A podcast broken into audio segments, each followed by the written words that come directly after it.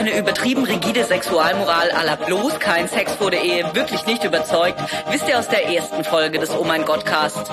Stellt sich aber die Frage, was ist denn dann ein guter Rahmen für guten Sex? Diese Frage stellen wir uns heute im Oh mein Gottcast. Der Oh mein Gottcast ist der Podcast zu Körper und Kirche, Sex und Gott, Beziehung und uns. Und wir, wir sind Michi und Nina. Ich bin Nina und sitze gegenüber meiner Freundin und Kollegin Michi, an der mir heute als aller allererstes aufgefallen ist, dass sie ohne Baby da ist. Ja, nicht ganz ohne Baby, denn ich habe ein bisschen Süßkartoffelbrei am Ärmel. Yummy. aber, aber doch babyfreie Zeit, um hier unser Ding zu drehen. Und du hast überhaupt gar keinen Brei am Ärmel, sondern im Gegenteil siehst du mir ganz so aus, als hättest du dir sämtliche Profi-Tipps zum Homeoffice äh, zu Herzen genommen und komplett umgesetzt, denn du trägst zu deinem perfekten Style einen herrlichen Hauskimono. Warum hast du überhaupt sowas Fantastisches im Kleiderschrank? Das habe ich mir gekauft zum Lockdown. Da hatte ich noch die romantische Idee, dass dieser zweite Lockdown für mich konkret bedeutet, die ganze Zeit in diesem Kimono. Ist so die Betonung? Kimono? Karate? Kimono, Kimono. Alright. Hausmantel. In diesem in diesem Teil auf jeden Fall die ganze Zeit hier sitzen würde und Klavier lernen und Bilder malen und manches manchmal, davon ist passiert. manchmal was Gutes kochen. Ich bin in meinem Klavierheft dann im Jogginganzug bis zur Seite 35 gekommen. Ich Das kann jetzt ganz schön ich weit. kann jetzt Oh When the Saints. Perfekt, das kann man immer gut anwenden in unserem Beruf. Toll. Und ein selbstgemaltes Gemälde hängt direkt hinter dir. Also mach hier Stimmt. mal deine Achievements nicht so schlecht. Ja, weiß gar nicht, wann ich das gemacht habe. Denn ehrlich gesagt ist ganz schön viel los und so Hausmantelzeit eher rar. Aber heute ist Sonntag und da dachte ich mir, da machen wir es uns gemütlich, trinken ein Glas Sekt, brechen unser Fasten, sonntags kann man das ja, und ähm, laufen im Hausmantel rum. Also ich zumindest. Also ich faste sowieso nicht mehr, seit ich evangelisch bin. Das ist so eine richtige Befreiung für mich. Ähm, Aber dazu vielleicht ein andermal. Was, was äh, besprechen wir denn heute überhaupt? Heute geht's darum, was eigentlich aus unserer Perspektive ein guter Rahmen für guten und gesunden Sex ist. Äh, damit, damit meine ich jetzt nicht so rückenfreundlich oder sowas, sondern eher ähm, Für die Seele. für die Seele nicht äh, schädlich. Ja, denn letztes Mal haben wir ja dieses Buch, ähm, das sehr eine sehr rigide Sexualmoral vertreten hat, auseinandergenommen und dann stellt sich im Anschluss schon die Frage, äh, was ist denn jetzt die Alternative? Und ich habe tatsächlich auch so zwei, drei Nachrichten auf Instagram gekriegt. Da könnt ihr uns übrigens folgen. Oh mein Gottcast heißen wir. Und da wurde mir gesagt, ey, das war jetzt cool, das war jetzt vor allem auch cool, weil mir dieses Buch in meiner Jugend auch um die Ohren gehauen wurde. Aber richtig spannend wird's, wenn ihr sagt, was ihr jetzt eigentlich denkt. Und das machen wir. Das machen wir. Und starten wir immer mit Erfahrungen. Und zwar von uns beiden in dieser Welt. Ja, was hast du so für Erfahrungen gemacht in dieser Welt? Schmerzhafte und beglückende. Ähm, auf jeden Fall. Aber Leute, wir geben es jetzt mal zu, auch schmerzhafte. Ja, Muss man auch jetzt mal sagen. wozu machen wir diesen Podcast, wenn wir nicht auch mal einfach ehrlich zugeben, wie das so war für uns alles? Richtig. Und ich glaube ehrlich gesagt nicht mal nur für uns. Sondern wahrscheinlich für ziemlich viele Leute so aus unserer Peer Group. Ja. Und deswegen, wir geben es jetzt mal stellvertretend für euch alle zu.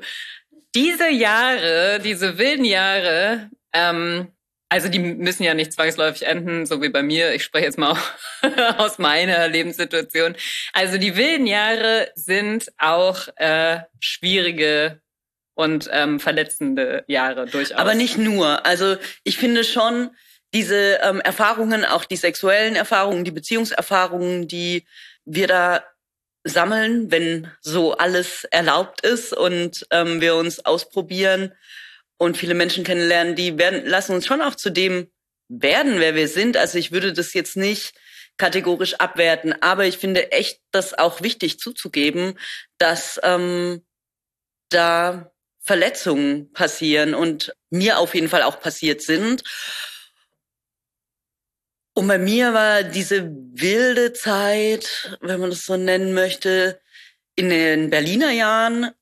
In und Berlin, ne, da ist, äh, sagt man ja immer, ist alles dann noch mal ein bisschen, bisschen krasser. Also viele Leute, wenige Regeln ähm, und viel Sex und mh, mm, viele, viele Begegnungen und auch ehrlich gesagt, wenn ich so jetzt mich und meinen ähm, früheren Berliner Freundeskreis mir vor Augen führe, auch viele Begegnungen, die super bereichernd und auch super intim waren, aber eben dann in Momenten. Und was, glaube ich, viele Menschen, viele junge Menschen erleben, ist so dieses Ding von Faszination füreinander, dem Nachgehen, dem Nachspüren ähm, und dann auch Sex miteinander zu haben und sich da völlig aufzumachen und hinterher ist, als wäre nichts gewesen. Also die andere Person oder man selbst, manchmal auch mal so, mal so, ähm, entzieht sich dann hinterher komplett. Und ich glaube, das ist sehr schmerzhaft auch, wenn man sich so einander öffnet und dann plötzlich keinen Adressaten mehr hat hinterher.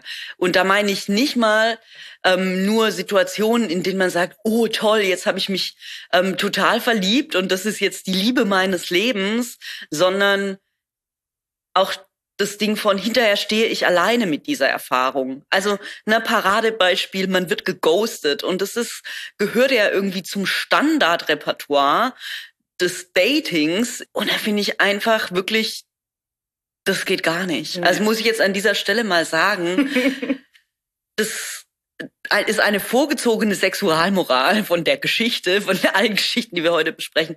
Das geht einfach nicht. Ghosten also Leute einfach blockieren, Leute so nah an sich ranlassen, körperlich und auch seelisch, und dann so zu tun, als würden die nicht existieren, ist keine feine Sache.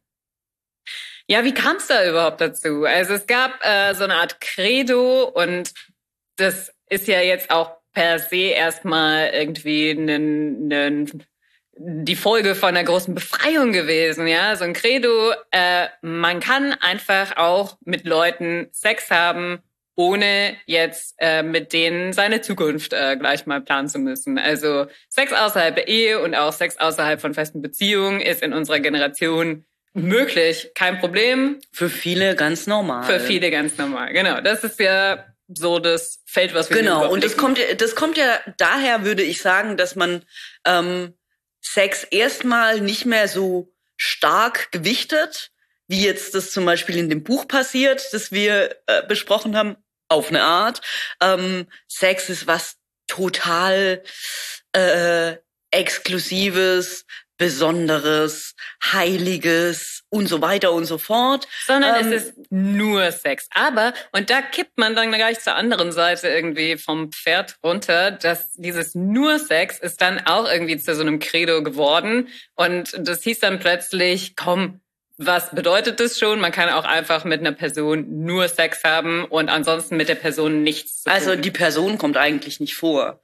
Und man macht sich ja mit der Idee auch vor, ehrlich gesagt, man selber als Person käme da auch nicht vor. Also als wäre man so eine Hülle, die sich da jetzt befriedigt am anderen und der andere sich an einem, aber man wäre selbst nicht so richtig mit dabei. Und Sex ist ja deshalb schön und interessant und befriedigend, auch ähm, seelisch befriedigend, weil man mit seiner ganzen Person Teil davon ist.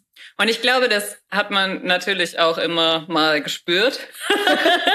das konnte man nicht ganz ignorieren, dass man da eigentlich als Person doch schon ganz schön involviert war. Aber es gab ein großes Tabu. Man musste irgendwie darauf achten, dass man das nicht zu sehr gezeigt hat, dass einen das Ganze halt irgendwie doch betroffen hat als Gesamtperson.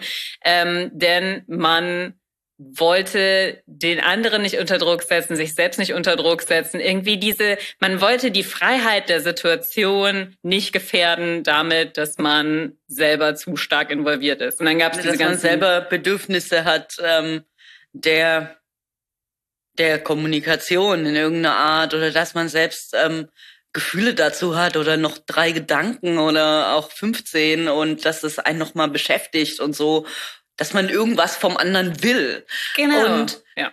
das finde ich wirklich so eine komische Teenie-Nummer. Also ich erinnere mich daran, wie es war mit 13, 14, 15, wo es das peinlichste auf der Welt war, in jemanden verknallt zu sein und man sich so damit versteckt hat, als wäre das, ich weiß nicht was, es ist ja was Schönes. Und es, ähm, aber man hat sich doch geschämt. Und es gab irgendwie nur die zwei Optionen gefühlt, dass man halt entweder einfach Sex hatte und es hat einem gar nichts bedeutet. Man konnte danach wieder total normal sein, so als wäre nichts passiert. Oder man war voll verliebt in den anderen, wollte dringend eine feste Beziehung mit dem Für haben. Immer. Es gab keine Nuancen so richtig. Man ja. konnte irgendwie nicht einfach mal wirklich darüber sprechen, wie man sich mit einem fühlt und so und einfach mal Bedürfnisse äußern und miteinander aushandeln. Ja. Und das dann ganz oft unter der Überschrift, ja, es war ja abgemacht, ich habe ja gesagt, was hier läuft. Nur Sex. Es läuft hier nur Sex und dann und dann labelt man das mit so einem Ding von Konsens. Und das finde ich ehrlich gesagt auch nicht überzeugend, denn Konsens ähm, ist was, was man ja auch immer wieder suchen muss und so. Und in dem Punkt, an dem man ähm, Intimität miteinander teilt, entsteht ja auch eine Dynamik. Und das finde ich irgendwie ein bisschen unterbelichtet in dieser ganzen Die Sache. Die Dynamik wurde einfach oft komplett abgebrochen. Ja, und das ist ja so ein Quatsch. Ähm, also man hat ja Sex weil man sich Dynamik wünscht. Und man macht auch nicht Sachen, muss ich jetzt auch mal sagen, die einem nichts bedeuten und investiert da irgendwie rein. Also ähm, es ist ja, es kann ja, es kann ja eine Frage sein, was einem etwas bedeutet, aber ähm, dieses Ding von, das hat keinerlei Bedeutung und ähm, das, da steckt keinerlei Kraft drin, die was mit mir und meinem Leben zu tun hat. Und das gebe ich jetzt mal vor. Ähm, halte ich für fragwürdig. Und wenn ich mich so zurück entsinne oder mir auch jetzt manche Gespräche vor Augen führe, die ich so habe, dann habe ich nicht den Eindruck, dass es mit dieser Spur von Bedeutungslosigkeit und ähm, Selbstzurücknahme und es ist doch nur Sex, es irgendjemandem wirklich gut geht. Also letztendlich würde ich sagen, sitzen dann ziemlich viele Leute zu Hause und hirnen rum, ähm, und verstricken sich in den Fragen nach, was das jetzt soll. Und manche Leute haben, finden dafür einfache Worte und besprechen das dann vielleicht mit ihrem Tagebuch oder ihrer besten Freundin oder ihrem besten Freund und andere Leute haben dafür dann vielleicht nicht so große Worte, aber die Gefühle sind, glaube ich, trotzdem da, dass das irgendwie jetzt so ein Durcheinander ist, irgendwelche Fragen aufwirft und man damit halt umgeht. Und da denke ich mir, und da erinnere ich mich an unsere letzte Folge, ey, das lenkt voll ab. Wir haben echt doch andere Sachen zu tun, als über unsere ähm, mehr oder weniger romantischen und erotischen Beziehungen nachzuhirnen den ganzen Tag. Es gibt echt viel zu machen in der Welt und es gibt viele andere wichtige Baustellen. Und dass man von der Idee von, ey, das hat alles keine Bedeutung, ist nur Sex, dann kommt zu so einem, jetzt muss ich aber ganz viel darüber nachdenken und habe keine Kapazität für irgendwas anderes. Das halte ich nicht für äh, der Weisheit letzten Schluss. Was ist denn aber dann der Weisheit letzter Schluss? Ist es einfach eine Art Rahmenvertrag, den man oh, vorher aufsetzt, nämlich. Äh, indem man einfach eine feste Beziehung hat mit einer Person, mit der man Sex haben möchte und äh, eben doch wieder versucht, viel mehr Regeln um das Ganze herum zu stricken, damit man auch noch dazu kommt, mal zum Beispiel sein Studium zu verfolgen. So haben es auf jeden Fall die Herren Professoren der Theologischen Fakultät uns vorgeschlagen. Es gab eine große Diskrepanz zwischen dem, was ich beobachtet habe an Studentenleben in der Stadt und äh, an dem hatte ich auch teil und äh, zwischen der Sexualmoral, der sogenannten liberalen lebenspraktischen Sexualmoral der evangelischen Kirche, die an der Fakultät nicht gelehrt wurde in dem Sinne, aber immer mal wieder in so Randbemerkungen fallen gelassen wurde. Und die lautete, nein, wir sind nicht so konservativ und nicht so streng wie die Katholiken und ach, wir sind nicht so unrealistisch wie die Freikirche und so fundamentalistisch. Wir erlauben auch Sex außerhalb der Ehe. Wir erlauben nämlich Sex in auf Dauer angelegten, langfristigen, verantwortungsvollen Zweierpartnerschaften. Also in ähm, Ehen ohne Ring. Ganz genau, das würde ich auch sagen. So habe ich es auch verstanden. ich war doch überrascht davon. Äh, also da, da ist so der Vorschlag, ähm, man, man muss jetzt nicht verheiratet sein, aber man sollte dann doch heiraten wollen oder das zumindest nicht ausschließen. Ähm, das ist so die Beziehung, die ähm, eine, eine gesunde Sexualität, habe ich am Anfang gesagt. Also ähm, eine, eine, ja. Verantwortungsvoll. Eine Ver das ist immer das Stichwort gewesen. Verantwortung, genau. Verantwortung füreinander übernehmen hieß in der evangelischen Sexualethik und heißt es bis heute, das äh, habe ich mal ein bisschen recherchiert in allen offiziellen Statements, die es da so gibt, Denkschriften und sonstiges. Verantwortung heißt einfach evangelisch, christlich, eine Beziehung führen, die so heißt. Und die dann in die Zukunft die weist. Hält. Genau. Das ist der Rahmen. Das ist der legitime, der Rahmen für legitime Sexualität. Und das hat bei mir schon wirklich auch ein großes Fragezeichen hinterlassen. Denn bei allem Pain, den ich so gehabt habe und den äh, wir ja hier auch gerade analysiert haben, dass der auch seinen guten Grund hat. Bei allem Pain muss ich sagen, es gibt doch vielleicht einfach auch eine verantwortungsvolle Sexualität außerhalb von Beziehungen. Es gibt auch den sogenannten One-Night-Stand, der halt einfach echt auch in Ordnung ist und nicht und der nicht zwei zutiefst verletzte Wesen zurücklassen muss. Ja. Das ist jedenfalls. Äh, ich glaube auch, dass These. es das gibt, aber ich würde jetzt mal auch steil behaupten, das ist selten. Weil dann einen entsprechenden Rahmen zu bauen ähm, und in dem auch flexibel zu bleiben, also so flexibel, dass man hinterher füreinander adressierbar ist, wenn das denn von jemandem gewünscht ist. Das erfordert eine echt persönliche Größe. Und ich habe den Eindruck, das ist dann vielen Leuten irgendwie dann doch zu anstrengend so. Und ich denke aber schon, dass es möglich ist, miteinander gut umzugehen, auch wenn nicht das Ziel ist, in eine langfristigen Paarbeziehung zu landen. Und ich finde aber auch diese Idee von, also was du gerade gesagt hast, Sex ohne Beziehung, irgendwie quatschig, ehrlich gesagt. Also, was ist eine Beziehung? Ja, ich finde, also Sex ohne eine Beziehung in dem Sinne, dass der Rahmen die Beziehung ist, die ich vorher gegründet habe, indem ich sie ausgesprochen habe. Wir sind jetzt ein Paar und wir bleiben auch ein Paar auf äh, absehbare Zeit. Und dann haben wir Sex. Also Beziehung als Vertrag. Genau. Sozusagen. Ja, okay. Also ich finde, das muss nicht sein. Aber ich finde, wir müssen einfach uns jetzt mal eingestehen, dass Sex Beziehung ist. Und an dem Punkt, an dem ich jemandem begegne, mich jemandem zeige, jemanden erlebe in ähm, seiner Lust und in seinen Bedürfnissen und mich mit dem austausche und, und das mit dem erlebe, ey, das ist Beziehung. Wenn ich mich hier mit dir unterhalte über das, was mich beschäftigt, ist es auch Beziehung. Und wenn du nach Hause gehst und wir uns dann fünf Wochen nicht sehen oder drei Monate, dann war das trotzdem Beziehung und dann bleibt da auch was davon. Und an dem Punkt, an dem ich dann sagen würde, ey, da beschäftigt mich noch was.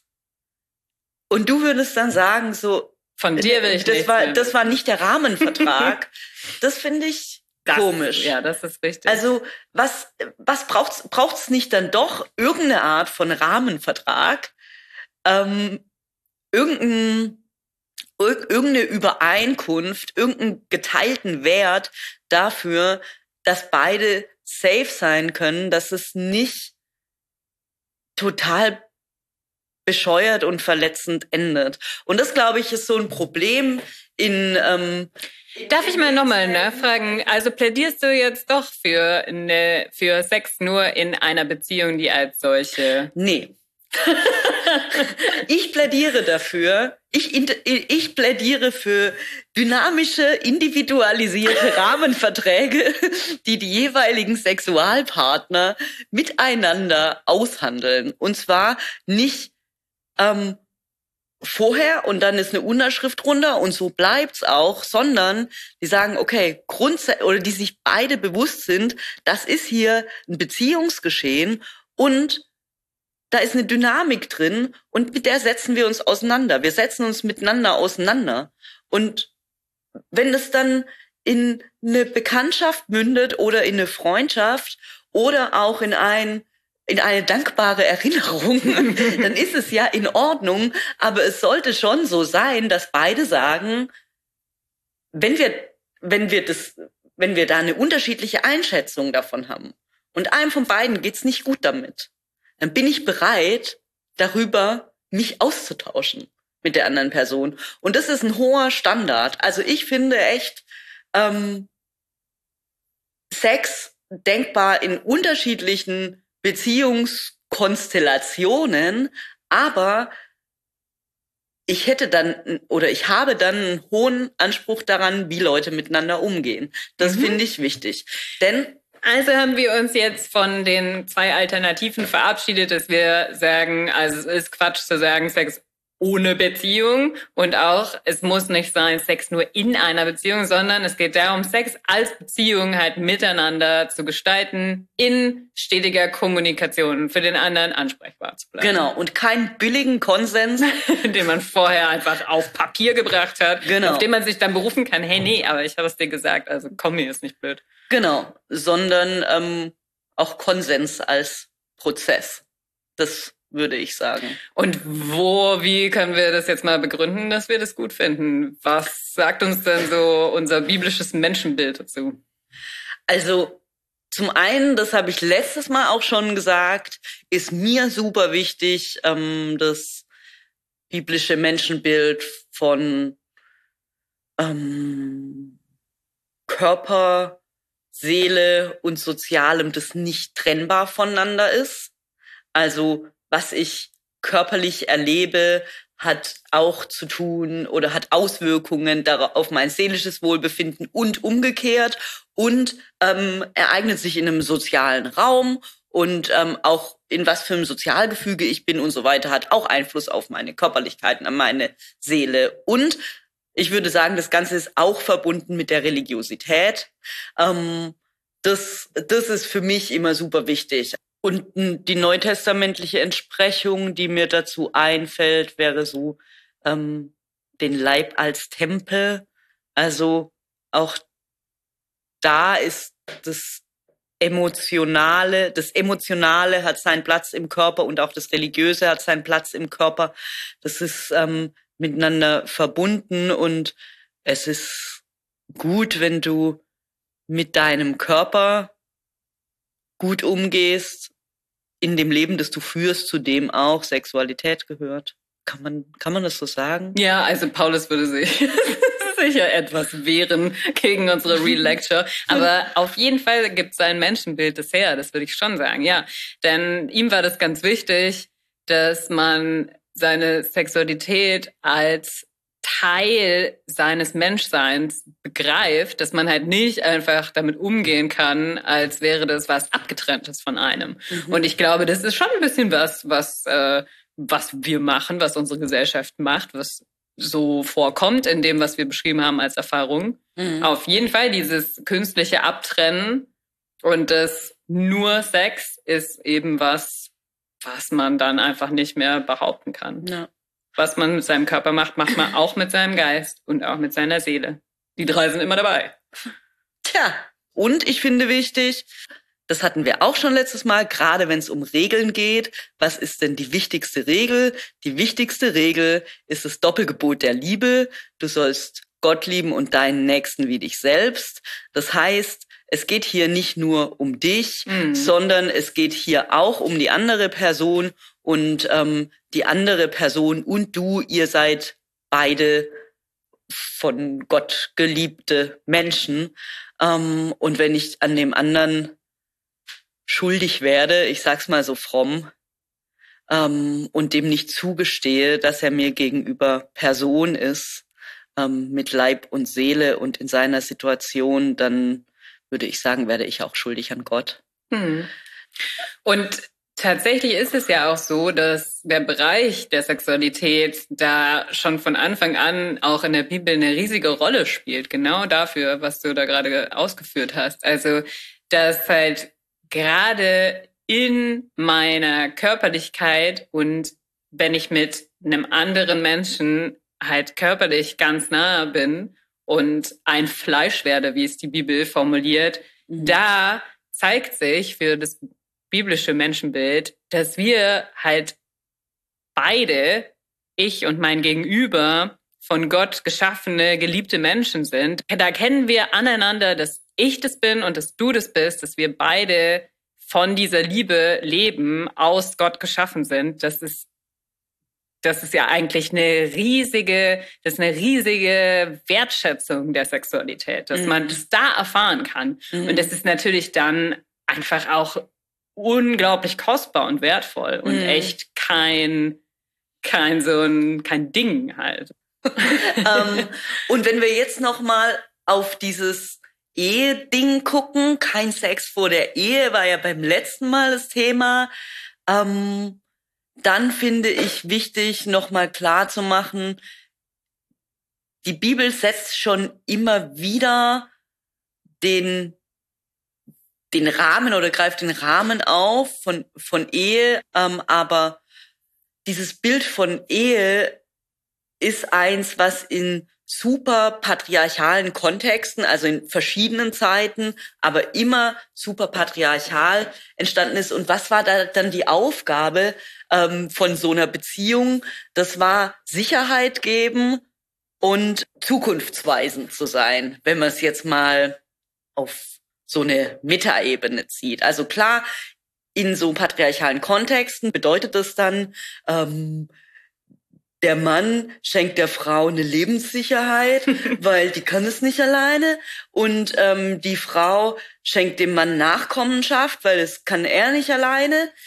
Und das ist dann eher die Frage und gar nicht die Frage von, hm, wie, wie wird den Sex lustvoll und, und gesund lebbar? Das ist eine Frage, die wir heute haben. Das ist, glaube ich, nicht die Intention, die da so dahinter steckt.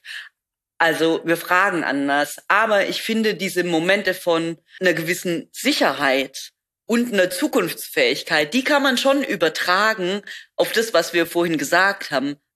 Also es ist cool, wenn ich Sex habe in einer Beziehung, in einem Moment, in einem Raum, der für mich ein Safe Space ist, wo ich mich so mit allem, was ich bin, öffnen kann und es ist cool, wenn das zukunftsweisend ist, insofern, als dass es mir auch in Zukunft damit gut geht und ähm, das für mich eine und für den anderen eine Bereicherung sein kann, das irgendwie im Leben so es mir Kraft gibt und eben nicht das Gegenteil macht. Das ist, glaube ich, eine sehr ein sehr idealistischer Blick darauf, aber das wäre so der